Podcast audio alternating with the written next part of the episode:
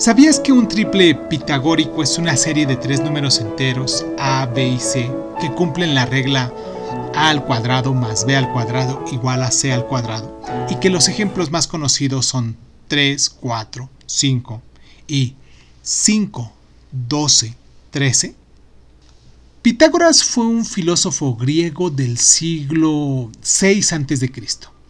y líder de una doctrina que adoraba a los números. Su divinidad era la tretada o cuaternidad, es decir, los cuatro primeros dígitos. El 1 representaba la razón, el 2 la argumentación, el 3 la armonía y el 4 la justicia. Merced a esta escuela matemática se demostraron algunas de las teorías geométricas más importantes de la humanidad, como la que lleva el nombre del filósofo.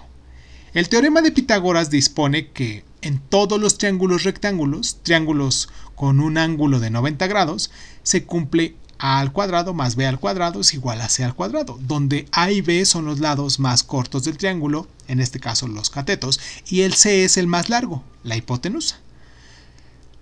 La leyenda nos cuenta que Pitágoras se sintió tan emocionado cuando llegó a demostrar el teorema que sacrificó un toro. Muchas culturas mm, conocían este teorema antes de que Pitágoras lo demostrara.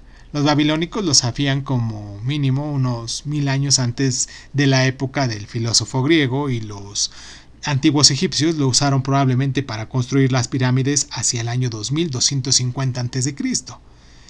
En el año 600 a.C. también se conocía en China, en la India y en la mayor parte de Mesopotamia. Pitágoras simplemente fue el primero en demostrar el teorema en la cultura occidental. En la actualidad existen cientos de pruebas de este teorema. ¿Sabías que el presidente estadounidense James Garfield aportó su propia demostración del teorema de Pitágoras en 1876?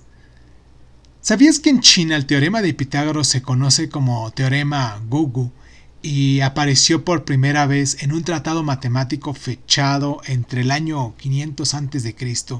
y el 200 después de Cristo.